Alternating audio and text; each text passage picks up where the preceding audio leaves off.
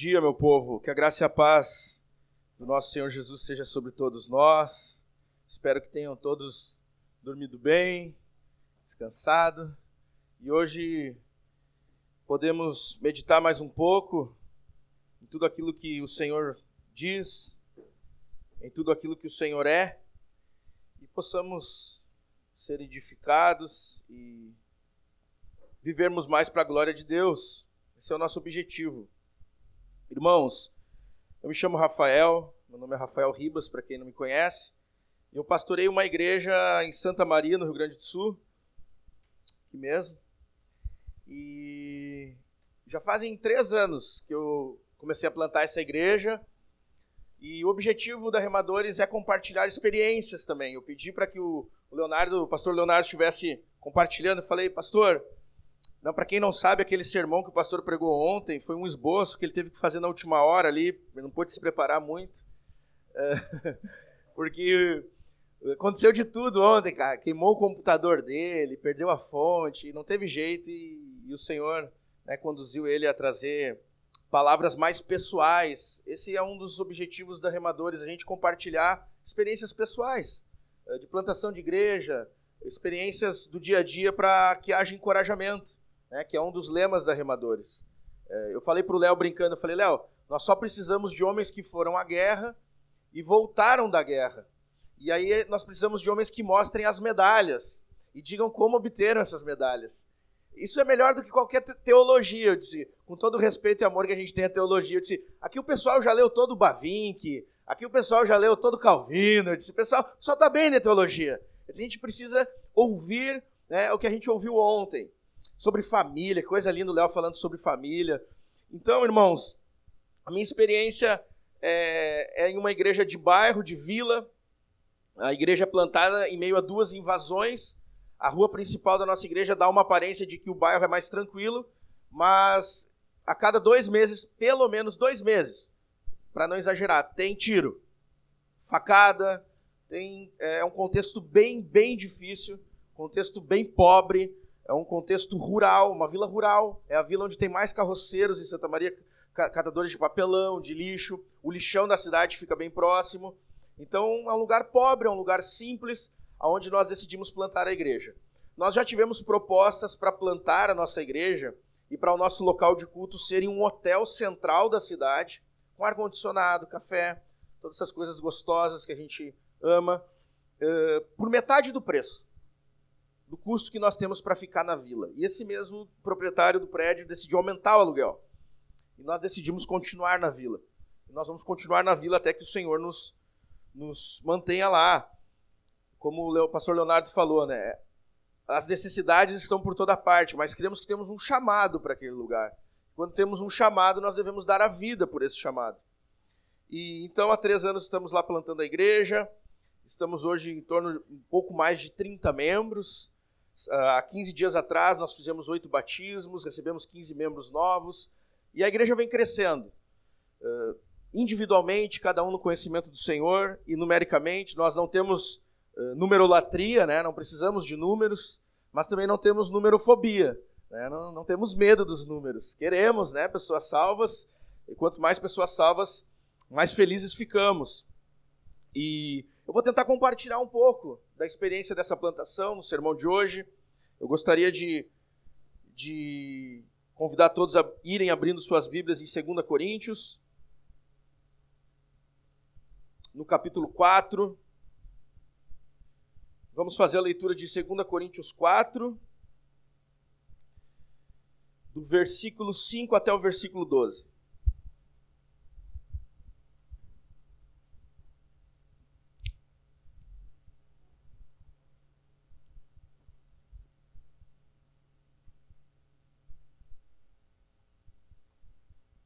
Segunda Coríntios, capítulo 4, versículo 5 ao 12. Está escrito: Pois não pregamos a nós mesmos, mas a Jesus Cristo, o Senhor, e a nós mesmos como vossos servos, por causa de Jesus. Porque Deus que disse: das trevas brilhará a luz, foi Ele mesmo quem brilhou em nosso coração, para a iluminação do conhecimento da glória de Deus na face de Cristo.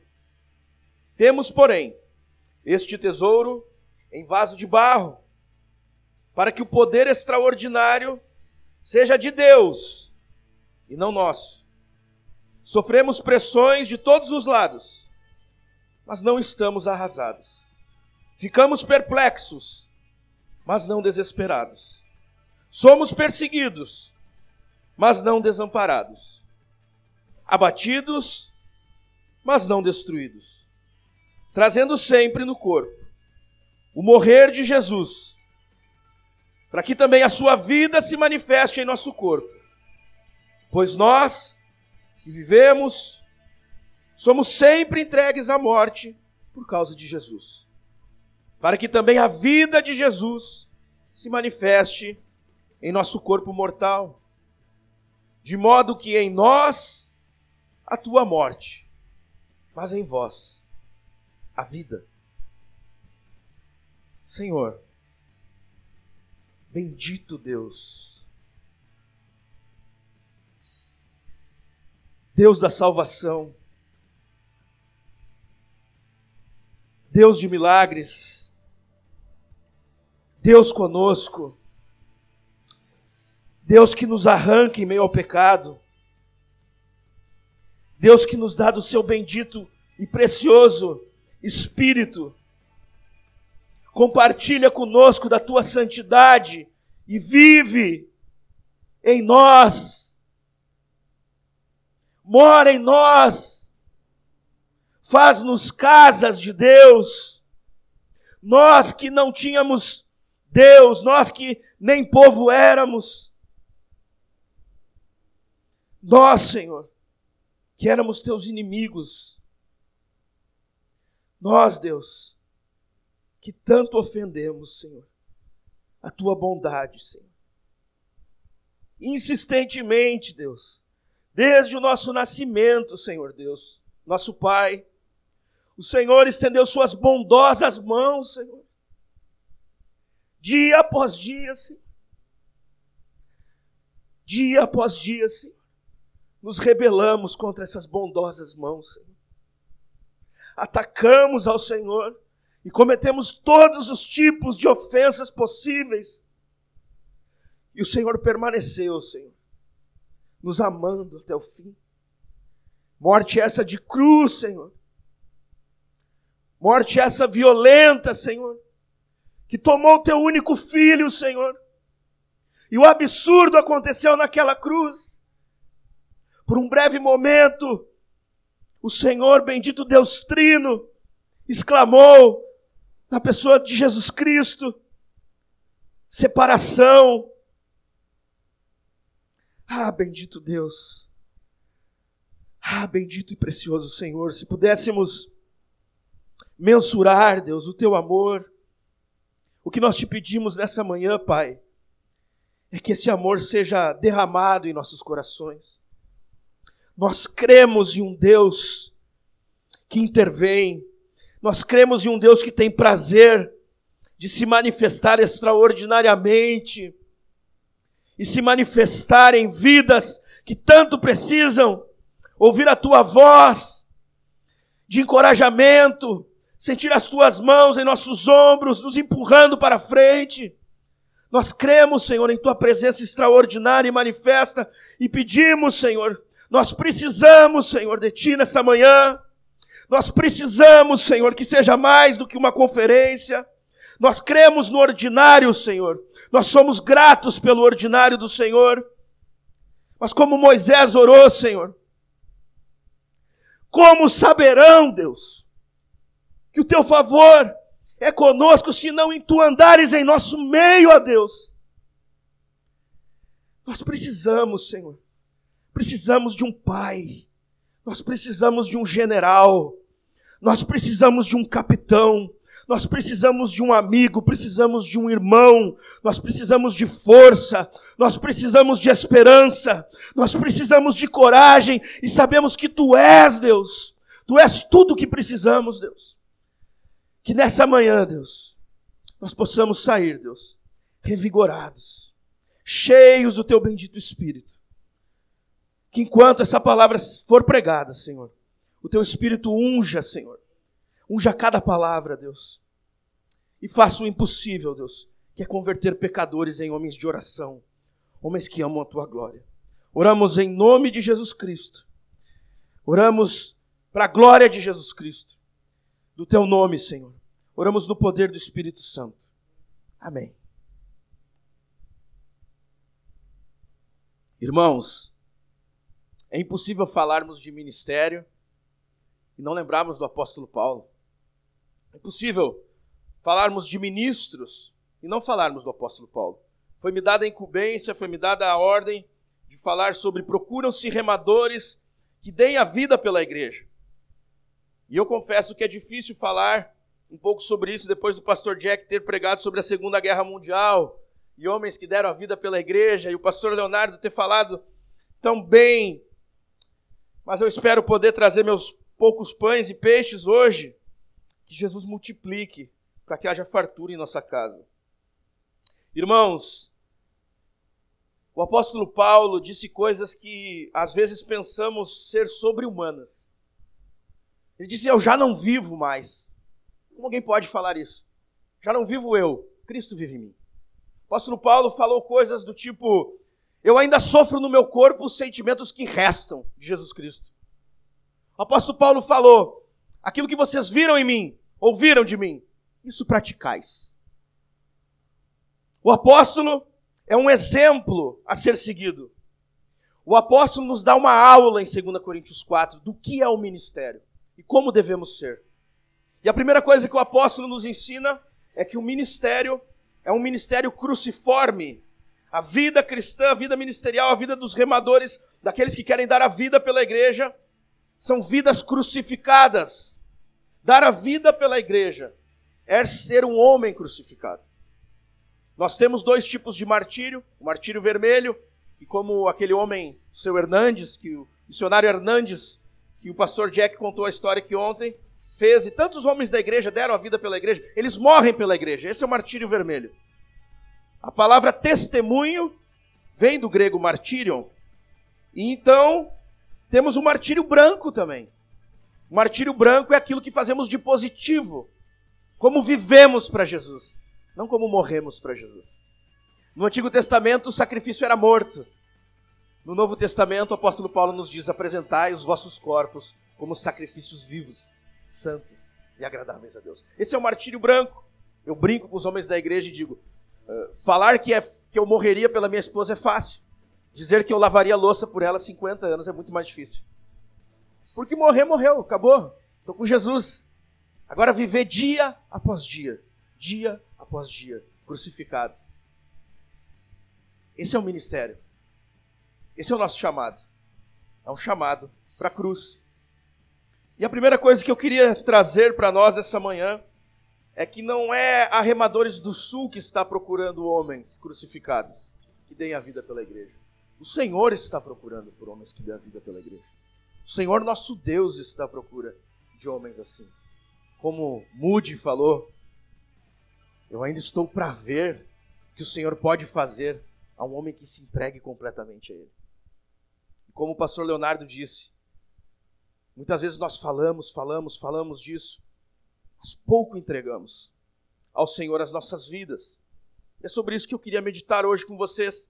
E no versículo 5, o apóstolo Paulo já abre, nos dando uma palavra que é como um soco em nossos peitos. A primeira coisa que vemos aqui é que homens crucificados não promovem o próprio nome.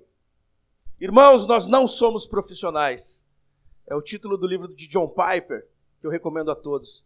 Mas não apenas o título de um livro, é uma grande verdade. Irmãos, nós não somos profissionais. É terrível, é terrível em nossa época esse mal de pensarmos que homens podem ser fabricados como uma fábrica de salsicha. eles são colocados em seminários, e o seminário é, é o atestado do fracasso da igreja. Nada contra seminários, mas é o atestado que a igreja fracassou em formar pastores. Então nós pensamos que ao ir para um seminário, o homem passa por um processo, por uma esteira, e ele então sai um homem de Deus, um ministro, um homem crucificado. Isso é uma ilusão completa. Isso é uma completa ilusão. Então, nós temos outro mal terrível, que são homens que pensam que estão criando uma carreira no Evangelho. O Evangelho não é fonte de lucro, irmãos. O Evangelho não é fonte de lucro, de status. Os superapóstolos na igreja de Corinto invadiam essa igreja e procuravam status, eles procuravam fama, eles procuravam riquezas. O apóstolo Paulo aqui está falando contra os falsos mestres. O apóstolo Paulo está falando justamente contra os falsos apóstolos, contra os superapóstolos, que promoviam o próprio nome. Irmãos, é terrível ver homens desembarcando em nossas terras geladas e frias, vindo do norte do país, do sudeste, de todo canto, para fazerem degrau no sul do nosso país, para fazerem currículo,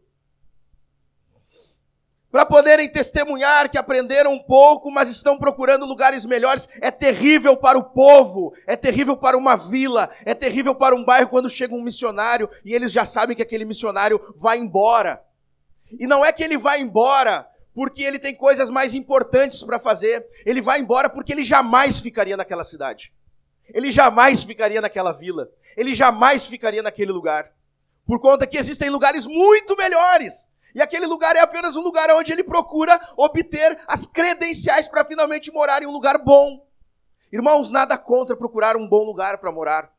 Nós devemos dar o melhor para as nossas famílias. Devemos sim procurar termos bons rendimentos para poder dar dignidade. O Senhor não tem prazer que nós sentamos em uma cadeira de pau, se podemos sentar em um sofá confortável. Nós não estamos pregando aqui a teologia de São Francisco de Assis. Não é isso. O que eu estou dizendo é que se a primeira coisa que o ministro pensa, se a primeira questão importante é financeira, é carreira, é o nome dele, é status, nas decisões que ele toma em prol da igreja, esse homem ele não deve estar no ministério. Esse homem ainda não foi crucificado. Nós podemos pesar essas coisas na balança, mas nunca deve ser algo fundamental, primordial, primário em nossas decisões. A primeira coisa que o apóstolo nos ensina, pois não pregamos a nós mesmos. Nós não estamos em busca de sucesso. Nós só queremos ouvir servo bom e fiel. Servo bom e fiel. Só isso. Entra. Servo bom e fiel. É só isso que nós queremos ouvir. Nós não pregamos a nós mesmos. Nós pregamos a Jesus Cristo. Somos uperetas. Por isso, remadores do sul. Somos escravos, condenados à morte. Escravos do último porão. Remando. E o capitão do barco não somos nós. O capitão é Jesus. Nós não pregamos a nós mesmos. A, a música que can, cantamos aqui agora há pouco, linda, é tudo sobre Jesus. Algo que eu falo na igreja, não apenas a ministros, mas algo que eu procuro levar à nossa igreja, é que quando as tribulações vêm, quando as dificuldades vêm, quando as tormentas vêm, quando nós lembramos do nosso passado, nós não venhamos a nos colocar no centro e perguntarmos o porquê aquilo está acontecendo. Já é clichê pastores dizerem, mas para que está acontecendo? Não é isso que eu quero dizer. O que eu quero dizer é que nós, as nossas vidas são parábolas de Jesus. Deus pega as nossas vidas para contar a história de Jesus. Então nós não podemos tentar racionalizar o que Deus está fazendo. E tentar pensar o porquê acontece isso ou aquilo. A história da humanidade é sobre Jesus Cristo. Ele está contando a história de Jesus. Eu estava falando com o pastor Jack na casa dele. Eu tive um passado terrível. E eu não tenho, eu não tenho prazer em contar o meu passado. Quando eu conto do meu passado, é, é, é impossível eu não chorar. Mediante as coisas que eu fiz, porque eu sinto dor no meu coração pelo mal que eu fiz a outras pessoas. E eu falei para o Jack, eu disse, pastor, É incrível como Deus nos prepara até quando nós andávamos dentro do inferno para pregar o Evangelho. E eu disse: se eu, se eu dava vida para entrar com uma arma, pelo dinheiro, se eu dava vida pela droga, o Senhor já me preparou. É lógico que eu nunca vou desistir da igreja, pela graça de Deus. Eu fui jogador de futebol, passei muita fome embaixo de arquibancada, e eu dizia: por causa de futebol eu dei minha vida. Nós vemos alpinistas perdendo a ponta dos dedos escalando o Everest. História sobre Jesus. Nós somos chamados a pregar a Jesus Cristo. Não importa o que aconteça a nós. Somos homens crucificados, pois não pregamos a nós mesmos. Não estamos nos importando com a nossa reputação, com o nosso sucesso, com o nosso nome, com o dinheiro. Nós somos servos por causa de Jesus Cristo. Somos servos condenados à morte. Como a história da Segunda Guerra na praia da Normandia. Sabemos que não somos nós que vamos de repente chegar e tomar as armas do inimigo, mas sabemos que os nossos corpos ali empilhados podem gerar uma forma dos outros soldados escalarem e chegarem até o topo. Nós não nos importamos com isso, porque é tudo sobre Jesus. E o que está acontecendo na sua vida nesse exato momento é que Deus está contando a história de Jesus por meio da tua vida. E no versículo 6, então, ele nos traz um pouco de teologia, ele nos lembra Gênesis capítulo 1, versículo 3, né? Haja luz. E ele fala que Deus disse que das trevas brilharia luz. Foi ele mesmo quem brilhou em nosso coração para a iluminação do conhecimento da glória de Deus da face de Cristo.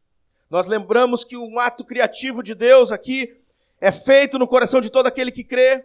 O apóstolo Paulo compara a escuridão do universo antes de existir a luz com corações que andam em trevas, sem a luz do evangelho.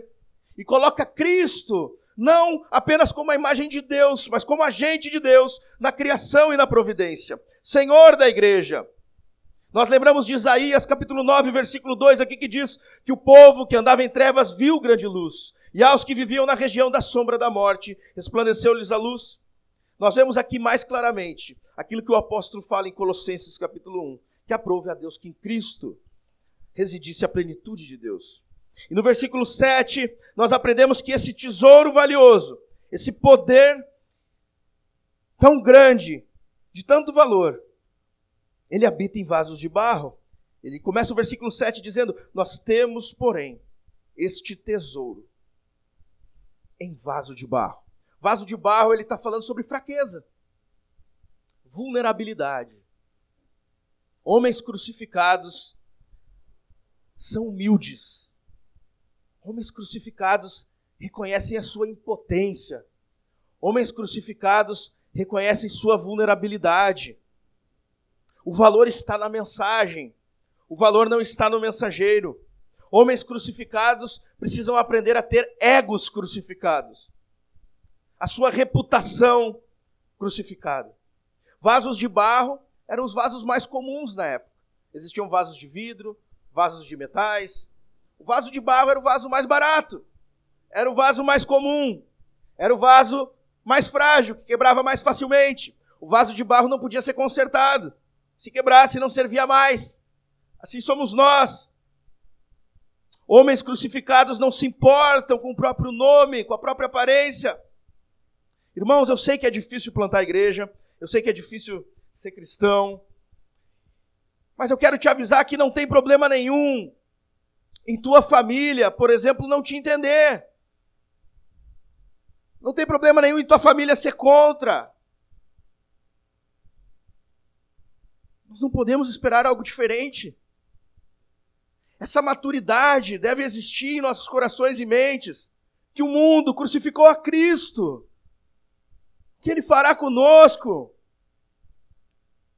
Irmãos, eu sei que é difícil. Quando nós começamos a plantar a igreja em Santa Maria, eu não posso exagerar em falar que todos os dias eu ouvia isso. Mas pelo menos a cada dois dias eu ouvia isso. Que não ia dar certo da minha família.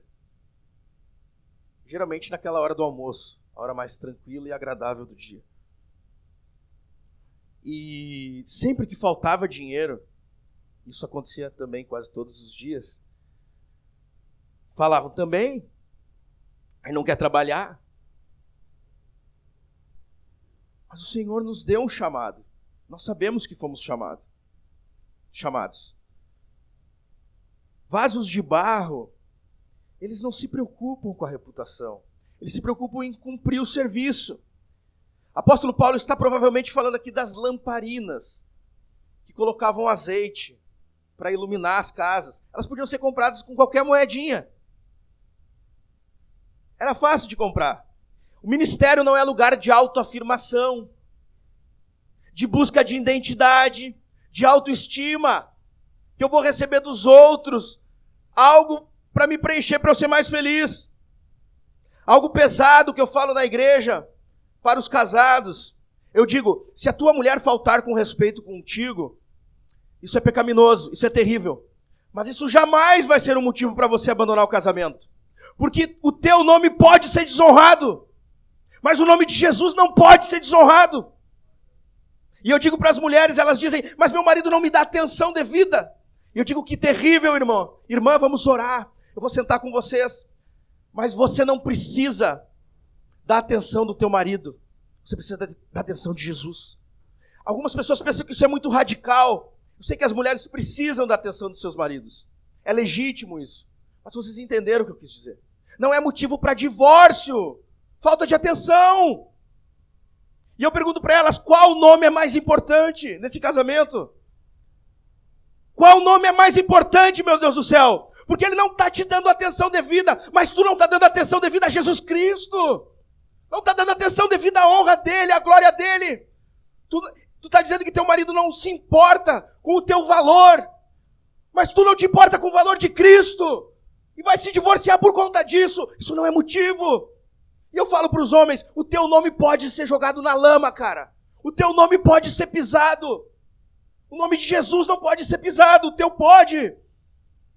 Nós aprendemos com o apóstolo, com, com o velho apóstolo, que nós não procuramos a nós mesmos.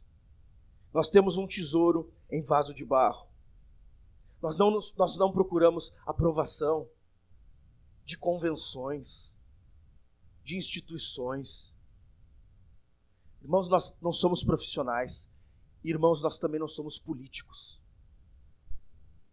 Pastores têm se tornado políticos para agradar os outros, para conseguir favores. Uma frase que eu guardei no começo da plantação. É, Pastor Rafael, o senhor não precisa de dinheiro para plantar a igreja. O senhor precisa de Jesus Cristo. E é verdade verdade, Jesus traz tudo o que nós precisamos. Nós não precisamos nos vendermos. Nós não precisamos olhar para a estrutura que temos, comparando ao vaso de barro, e ter certeza olhando para a estrutura e na estrutura. Nós não podemos olhar para as nossas finanças, para as nossas capacidades pessoais, para a nossa conta, para os homens que tem na igreja, olharmos externamente e procurarmos ali fé, esperança, confiança, coragem, porque um vaso de barro tem como maior característica ser frágil. Ele é fácil de quebrar. O poder, o apóstolo Paulo fala, é de Deus e não nosso. O poder é de Deus. O apóstolo Paulo, em 1 Coríntios, ele fala, em 2 Coríntios, ele fala, no primeiro capítulo, que ele chegou a desesperar da própria vida. Sabe o que é desespero? Sabe o que é desespero? Olhem o versículo 8, por favor, a última palavra do versículo 8 na última palavra do versículo 8, o apóstolo Paulo está dizendo que não ficava desesperado. Mas em 2 Coríntios 1,9 ele diz que ficou desesperado. Espera aí, o apóstolo Paulo está se contradizendo. Não, o apóstolo Paulo está dizendo que nós não continuamos desesperados, mas que nós somos muitas vezes entregues a uma situação totalmente desesperadora. que nós olhamos tudo ao redor e dizemos: Isso aqui é impossível dar certo. E é impossível isso aqui dar certo, meu Deus. Não tem nada em mim que, que, que possa ser digno de confiança. Não há nada dessas pessoas. Irmãos, olhar para a igreja, começar a plantar uma igreja e ver aquelas pessoas chegando é desesperador. Olhar para o final do mês a conta batendo, os boletos. Irmãos, o apóstolo Paulo fala que isso é proposital de Deus. É proposital. Ele está contando a história de Jesus. Jesus não tinha beleza alguma, aparentemente era como um homem de dores, olhavam para ele como quem virava o rosto. Nós somos parábolas de Jesus Cristo. Paulo falava: Eu fui escolhido o pior, para que se demonstrasse em mim isso, o pior dos pecadores. Nós não fomos escolhidos segundo a nossa aparência, segundo a nossa fibra. Irmãos, eu posso falar por mim mesmo. Irmãos, eu era um cara que dormia na rua, o cheirador de cola. Irmãos, a excelência do poder é de Deus. É para que fique claro para todos que é Deus quem está fazendo aquilo. Para que as pessoas olhem e digam: Isso não é obra humana. Isso é obra de Deus. É impossível. É impossível para um homem. O apóstolo Paulo fala: Nós não confiamos em nós mesmos. 2 Coríntios 1,9 mas no Deus que ressuscita os mortos. Nada no apóstolo é sobre confiança em si mesmo. O apóstolo dizia: Eu sei que em mim, isto é, em meu corpo, não habita bem algum. Nós precisamos nos aprofundar no Evangelho, irmãos. Entendermos que Cristo, como o pastor Leonardo falou, não é apenas a porta, mas é o caminho e que somos miseráveis. Spurgeon é sensacional explicando Romanos 7. Ele fala: olha, muita discussão aqui se o apóstolo era ou não convertido, mas basta olharmos para a nossa experiência. O bem que eu quero eu não faço. A excelência é de Deus. A excelência de Deus. Existem homens aqui hoje que precisam do evangelho para o coração. Eu amo a história da conversão de Spurgeon, que está aquela tempestade de neve, ele não consegue chegar na igreja dele, ele entra naquela paróquia, o pregador não sabe pregar, ele está ali substituindo o pastor, pastor principal, e ele fala: Olhai para mim e sede salvo todos os povos da terra. E o pregador olha e ele não consegue desenvolver o texto, ele repete: Olhai para mim, sede salvo todos os povos da terra. Spurgeon, como Lutero, Calvino e tantos homens, homens Tantos outros homens de Deus viviam em tensão por conta de olhar os seus pecados, como Jonathan Edwards, e ainda ver a maldade do seu coração. Então, na quarta vez que aquele homem fala, olhai para mim e sede salvo todos os povos da terra, Spurgeon cai de joelho chorando, dizendo, eu sempre olhei para mim, Senhor. Eu sempre olhei para mim, agora eu entendo. Agora eu entendo. Cristo é suficiente. Cristo é exaltado. Cristo a nossa justiça. Nós precisamos do Evangelho, irmãos. Nós precisamos do Evangelho. Precisamos entender que o poder extraordinário é de Deus. Homens crucificados confiam nisso. Homens crucificados confiam que em si mesmos não habita bem algum. Irmãos, comecei a plantar a igreja, não tinha salário nos primeiros dois anos.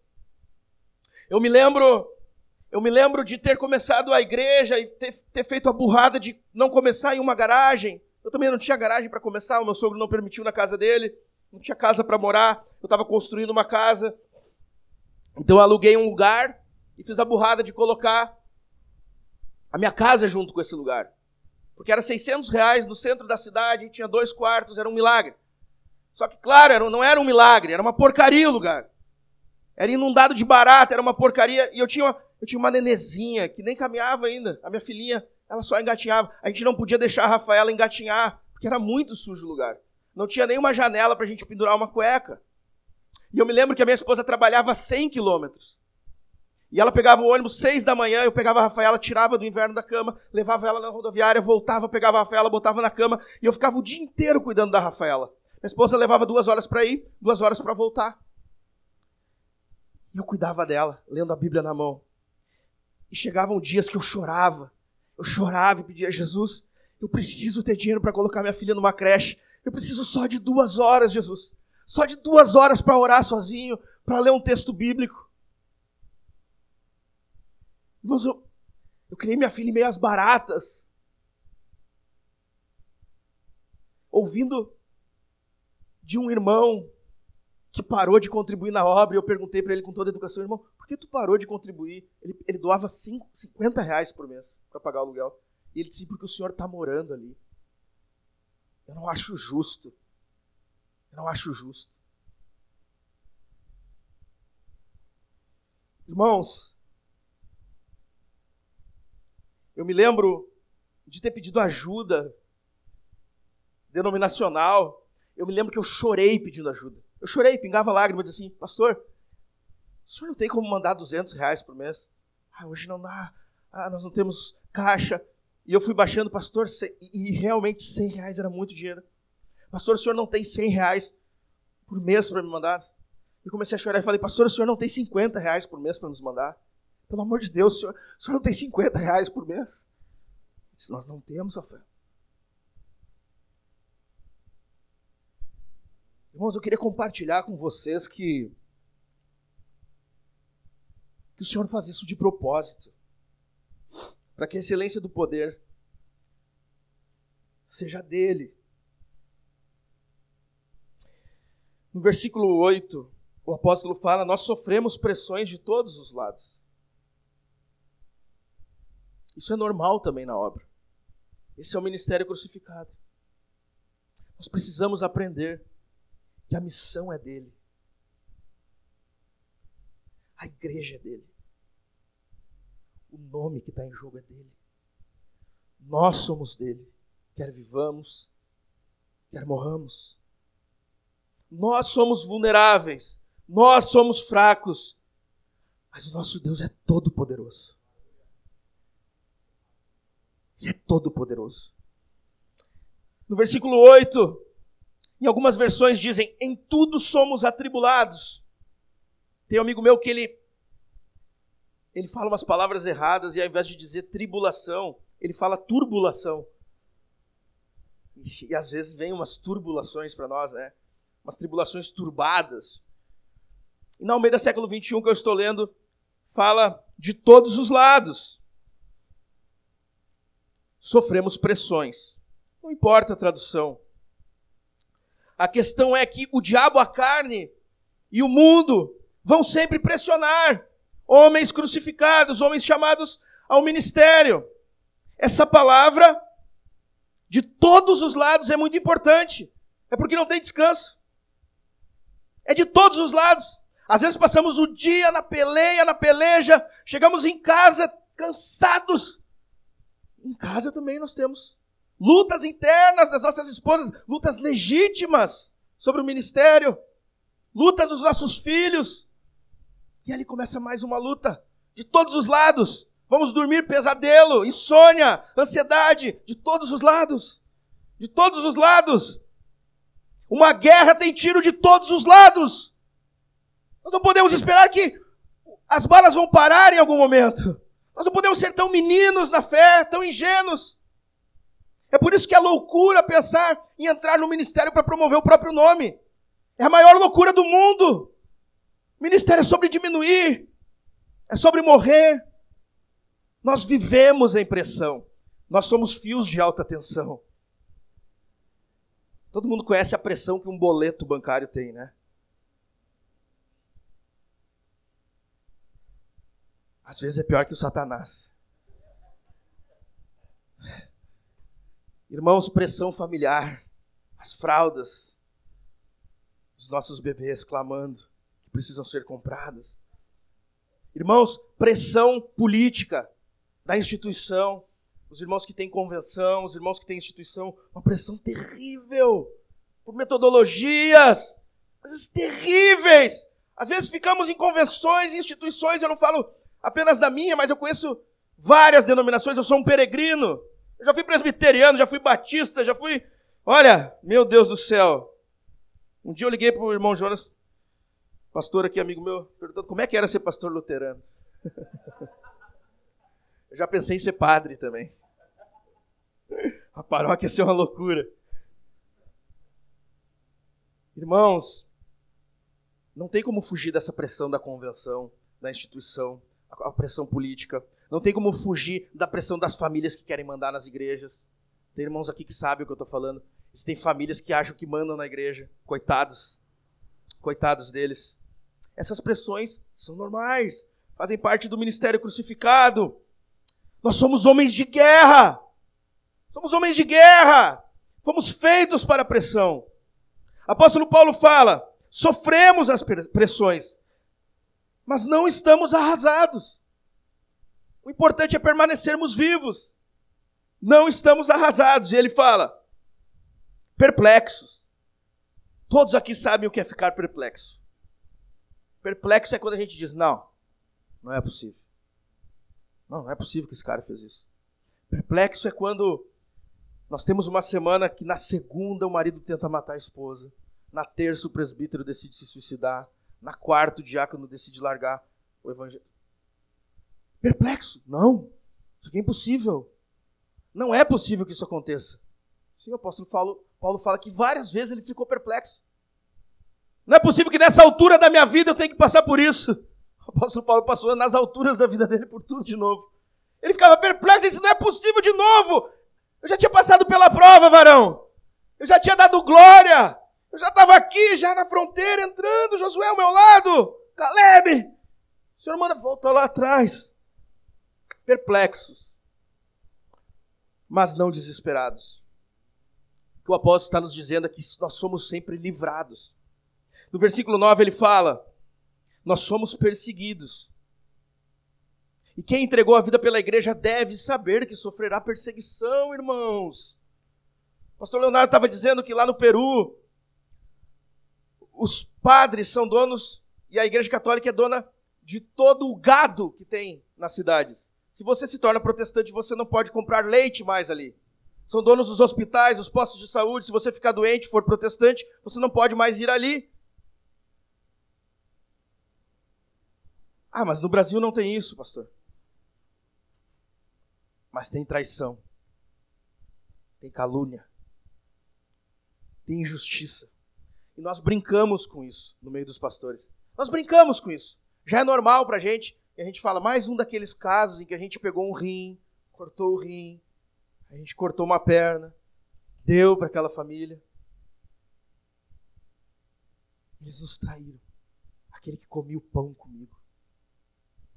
Jesus também foi traído.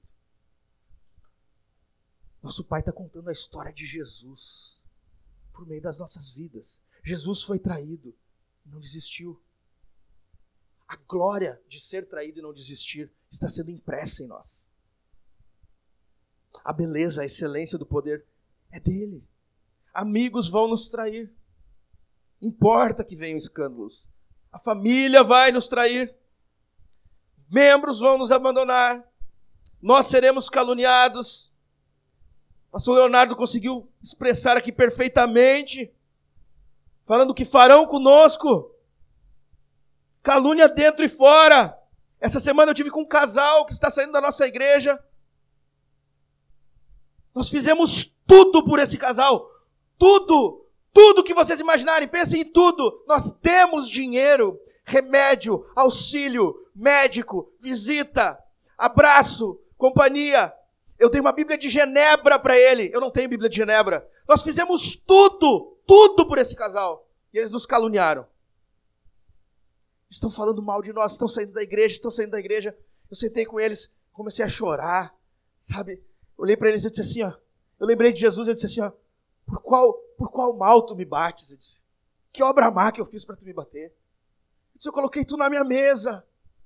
Eu ainda oro por ti de joelhos todos os dias. Por que tu está me fazendo tão mal? Ela chorou muito, ela chorou muito, mas não cedeu. O marido baixou os olhos, eles não cederam. Nós seremos caluniados, irmãos, porque Jesus foi caluniado. E Deus está contando a história de Cristo por meio das nossas vidas. Um Cristo que é caluniado, intercede os seus ofensores. Esse é o verdadeiro amor. Homens crucificados, homens que dão vida, a vida pela igreja, são homens que amam a igreja. E amar a igreja é amar a igreja em meio a perseguições, em meio a traição, em meio a calúnia, em meio a injustiças da sociedade, da família, da igreja. Isso é muito triste, irmãos. Essa semana suicidou-se um líder de jovens da Assembleia de Deus em Rosário do Sul. Pastor Flávio aqui de Rosário. Tem dois mil membros da Assembleia de Deus aproximadamente em Rosário, uma igreja grande, era um líder de muitos jovens. Irmãos, sofrer essa perseguição, essa calúnia, essas injustiças e, e ir para a cama com crise de ansiedade. Esse é o ordinário. O apóstolo Pedro fala: não pense que uma coisa extraordinária está provando vocês quando isso acontecer. Não pense nisso. E ele fala assim: quando vocês viviam no pecado, para obter o prazer do pecado, vocês eram esbofeteados e sofriam. Agora vocês foram comprados. Então sofram também os socos, os pontapés. Sofram o ódio do mundo ao Cristo crucificado. Sejam crucificados com Cristo. Sofre com Cristo. Beba do cálice. Ore com Cristo no jardim das aflições. Veja Cristo ali, prostrado. A minha alma está angustiada, mas ele não desistiu. Nós precisamos aprender a angústia, o abandono e o desespero no jardim das aflições de Deus. O apóstolo fala na parte B do versículo 9: abatidos. Abatimento é estresse, é estafa, é cansaço, extremo. Ele fala: nós trazemos no corpo o morrer de Jesus. É esgotamento físico, é esgotamento emocional. Dar a vida pela igreja é uma, uma entrega de corpo e alma.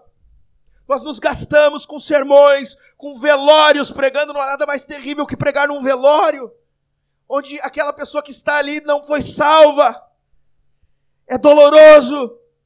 Nós sofremos, como o pastor Leonardo falou, nós absorvemos como esponjas o sofrimento de todos. O apóstolo Paulo dizia: Não há um entre vós que não chore, que eu não chore junto. Não há um que sofra, que eu não sofra junto.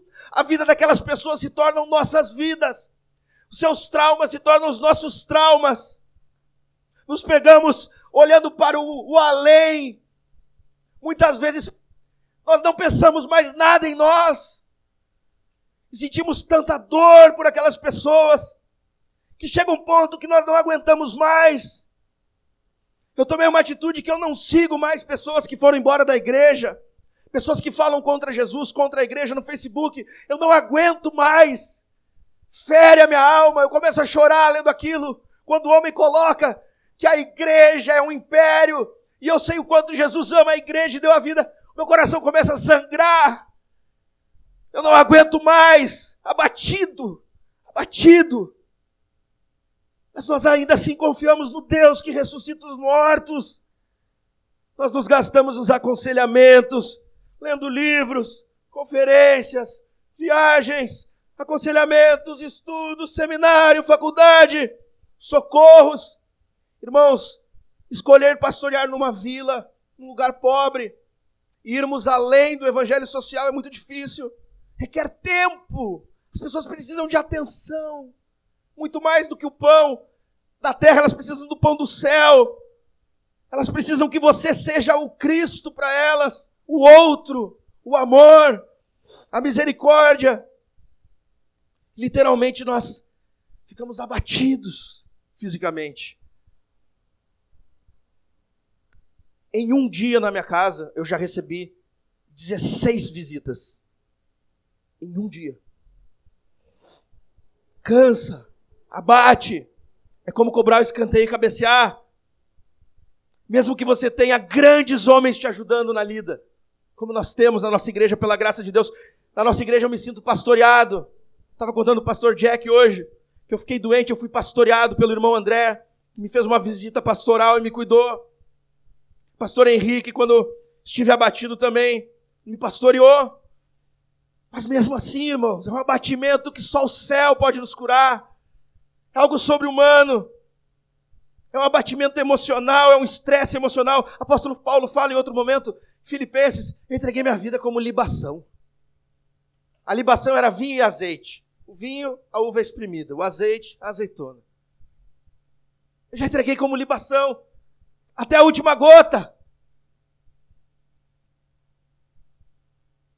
Mas a promessa do versículo 10 é que a vida vai se manifestar no nosso corpo quando nós morrermos. Quando o grão de trigo cai na terra e morre, ele frutifica. E não frutificará de outra maneira. A questão é que ele não frutificará de outra maneira porque Deus está à procura de homens crucificados e mortos para que a vida do filho se manifeste nele, para que a excelência do poder seja dele. E no versículo 11, ele faz coro ao versículo 10. O versículo 10 começa dizendo: trazendo sempre. O versículo 11 diz: Pois nós que vivemos somos sempre. De todos os lados, sempre. De todos os lados e sempre. De todos os lados e sempre. Esse é o ritmo da plantação. De todos os lados e sempre. E sempre. E sempre. Nós que vivemos somos sempre entregues à morte por causa de Jesus. Sempre somos entregues à morte.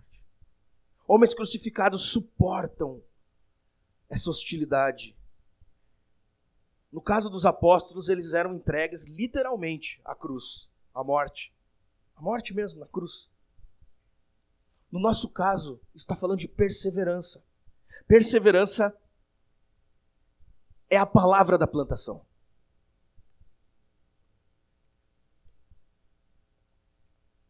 Irmãos, perseverança é a palavra da plantação. Eu me converti em 2005 e eu ganhei uma Bíblia de estudo da plenitude, Bíblia de estudo plenitude. E eu decorei todo Hebreus 10. E eu aprendi que a palavra perseverança significa resistir à derrota violentamente. Resistir a derrota violentamente. O apóstolo Paulo fala: tudo eu posso naquele que me fortalece. Ali a palavra fortalece vem da palavra grega dínamo, tá?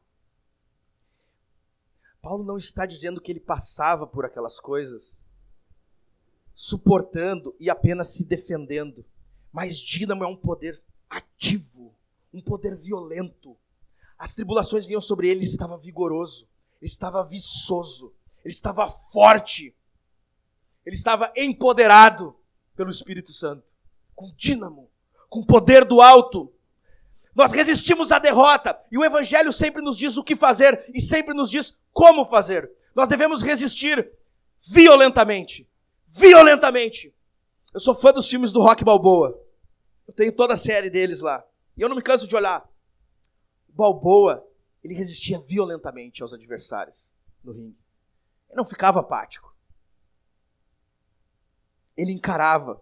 Nós precisamos entender que perseverar é resistir. Homens crucificados não desistem por pouca coisa. Na verdade, homens crucificados não desistem por nada. Eu falei aqui na primeira reunião da Remadores, empresários abrem pizzarias e sabem que leva cinco anos trabalhando igual um jumento para ter retorno. E eles ficam ali cinco anos.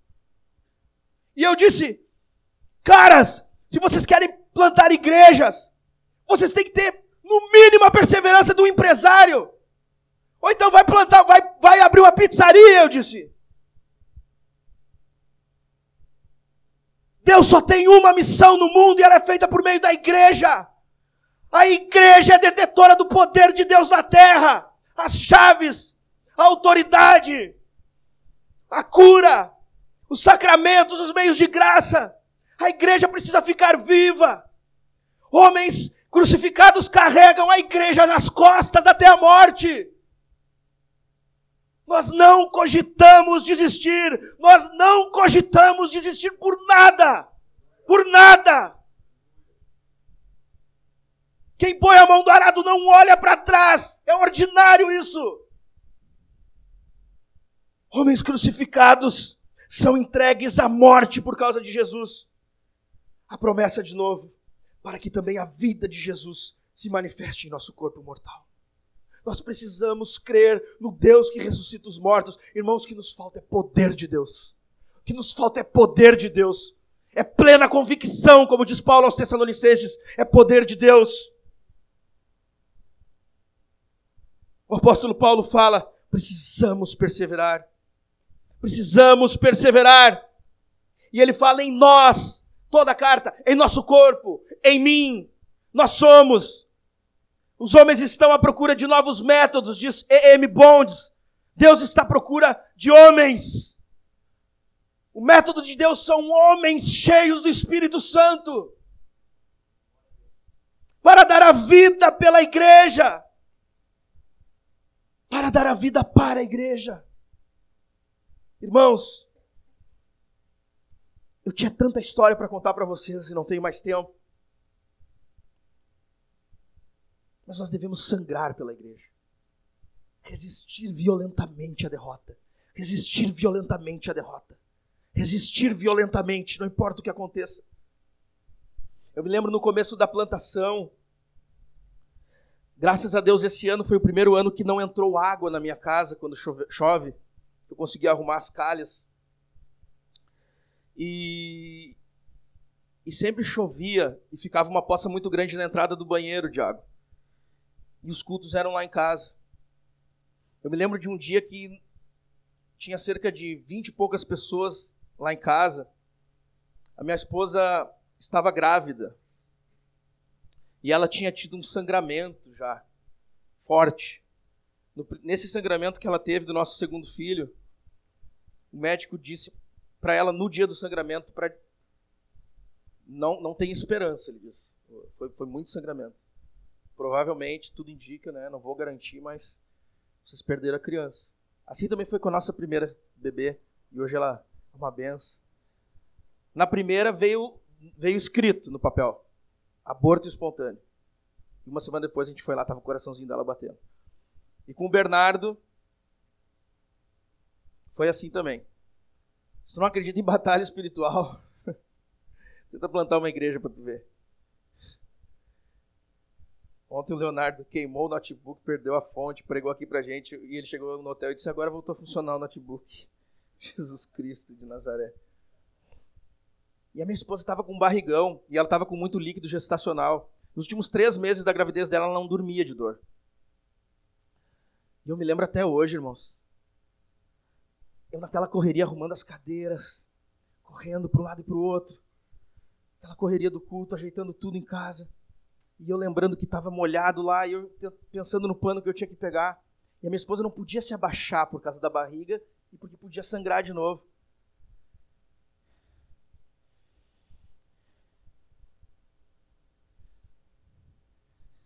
E ela foi limpar o, o chão e sangrou de novo. Nenhuma irmã viu o chão molhado. Depois do culto ela falou: Amor, eu fui limpar. Eu tive outro sangramento. Sabe, irmãos? Não é brincadeira o que a gente está fazendo. Nós não estamos brincando, irmãos. O sangue dos mártires ainda é a sementeira da igreja. Não mudou nada. Mas vale a pena, irmãos, porque ele fala no versículo 12 que de modo que em nós atua a morte, mas na igreja vida. Na igreja vida. Ver homens e mulheres chegando, destruídos, mortos. Como há quatro meses atrás nós recebemos um casal casal que eu tenho um carinho tão grande, eu falo para minha esposa, eu não consigo falar dele. Eu disse pro Jack hoje. A cada duas vezes que eu falo dele, uma eu quase choro. A outra eu choro. Se tornou um amigo para mim, um companheiro. Ele chegou na igreja, ele foi servir no Haiti, e ele ficou com problemas de esquizofrenia na igreja antiga dele, que eu não vou dizer o nome, mas também tem bola no nome. Ele, ele chegou na igreja, ele chegou sozinho, foi ter uma conversa comigo, disse, não, eu vim conversar com o senhor, e ele só me chama de senhor, porque ele é militar, né, sim senhor, sim senhor, senhor, e ele disse, eu vim conversar com o senhor, senhor, que Aí contou a história do casamento dele, tudo que estava acontecendo, estava um caos. Pensa no caos, pensa numa bomba atômica. Era agressão todos os dias, não tinha mais carinho com a esposa, não tinha mais nem carinho na palavra, não tinha mais toque físico, não tinha mais nada. Tudo acabado. Eu disse: será que a tua esposa topava conversar comigo? Ele disse: eu acho que sim, pastor. Ela chegou, sentou. Primeira conversa. Comecei a falar, falar de Jesus, falar do Evangelho. E a primeira frase dela foi: Não tem um dia na minha vida sequer que eu não me arrependa de ter casado com esse homem. Ele foi a pior coisa que aconteceu na minha vida. Eu era feliz. E aquele ódio começou a destilar, destilar, destilar. E pelo Espírito Santo eu olhei para ela e disse assim: Tu está vendo esse braço aqui? Tô, pastor. Eu vou cortar ele fora se Jesus não mudar a vida de vocês. Estava conhecendo eles ali. E eu falei isso. Eu vou cortar ele fora se Jesus não mudar a vida de vocês. Teu marido vai ser um pastor do lar. Ela deu uma gargalhada satânica. Ah, meu marido nem lê a Bíblia. Mas ele vai ser. Irmãos, eles vieram para a igreja. Eu me lembro que nas, nos primeiros aconselhamentos eu dizia assim, ó, tu consegue dar boa noite para tua esposa? Hoje dá boa noite para ela. Aí eu dizia na outra semana, pega na mão dela. Na outra semana, dá um abraço nela para reaproximar eles. Hoje ela está grávida. Hoje ela está grávida. Esse homem, hoje é um diácono da nossa igreja. Esse homem não falha um culto no lar, ensinando a sua esposa todos os dias. Esse homem sai de casa e deixa o banheiro limpo e o almoço pronto para a esposa. Ele vai viajar, foi viajar comigo esses dias. Ele deixou um cascata de bombons para sua esposa preparada. Eu falei para ele: até eu casava contigo. A esposa dele, no meio da viagem, agradece, agradece ele, pastor. Eu disse: por quê? Não, que ele fez um bife surpresa. Bife surpresa? Esse cara é um alienígena, bife surpresa? Como assim? É, pastor, eu fiz um bife surpresa para ela e uma cascata de bombons. As mulheres se reúnem na reunião das mulheres e falam assim: Ah, fulana, vou dizer o nome dela, né? Teu marido é o único que limpa o banheiro. O cara faz tudo.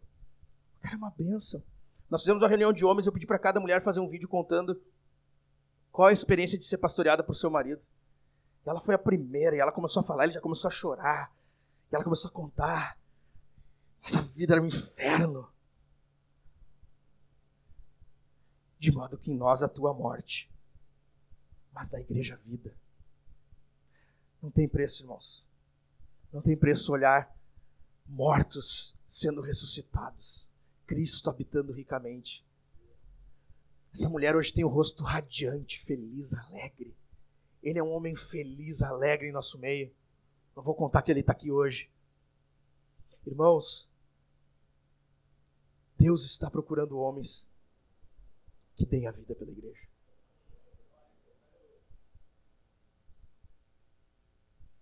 Muitas pessoas perguntam, né? Onde está o Deus de Paulo? Onde está o Deus de Elias?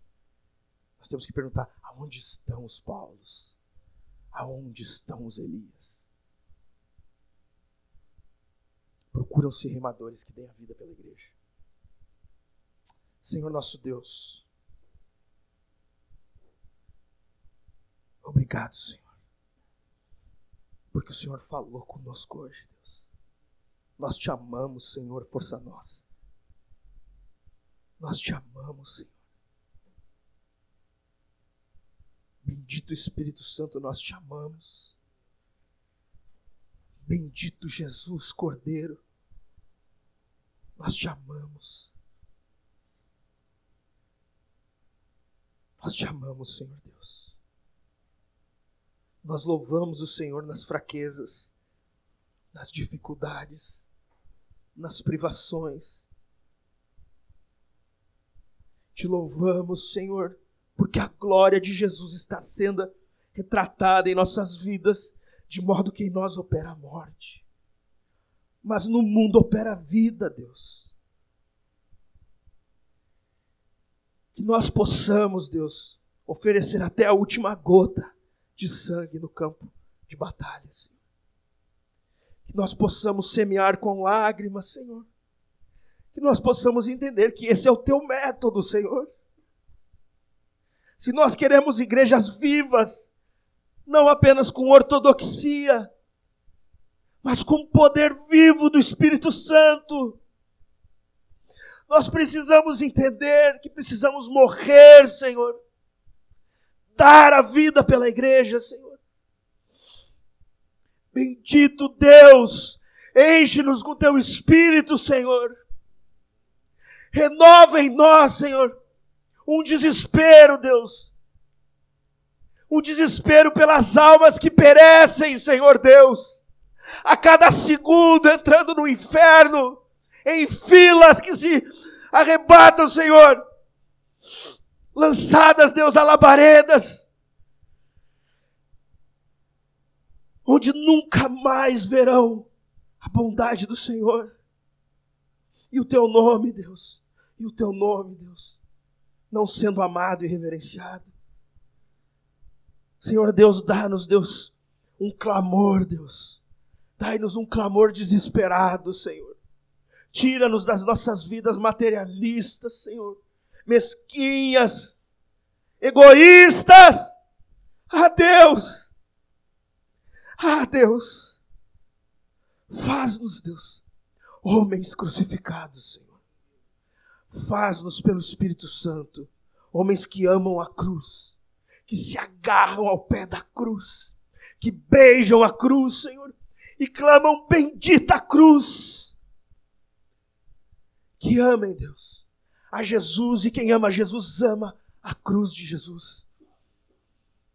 Que nós possamos, pela graça do Senhor, Deus, não sermos cavalos paraguaios, Deus, mas perseverantes, Senhor, até o final, Deus, para que a glória do Teu nome seja exaltada, Deus. Senhor Deus, obrigado por essa manhã, obrigado por esse tempo nós ainda esperamos de Ti algo maior, Pai. Ainda esperamos do Senhor algo especial, mais especial. Somos gratos pelo ordinário, mas queremos tudo que vem do céu. Não queremos que falte nada que o Senhor tem para nós, Pai. Que esse poder, que esse óleo da unção, Deus, desça sobre nós em todo instante aqui, Deus, e não pare até o último dia. Em nome de Cristo. Amém e aleluia. Stephen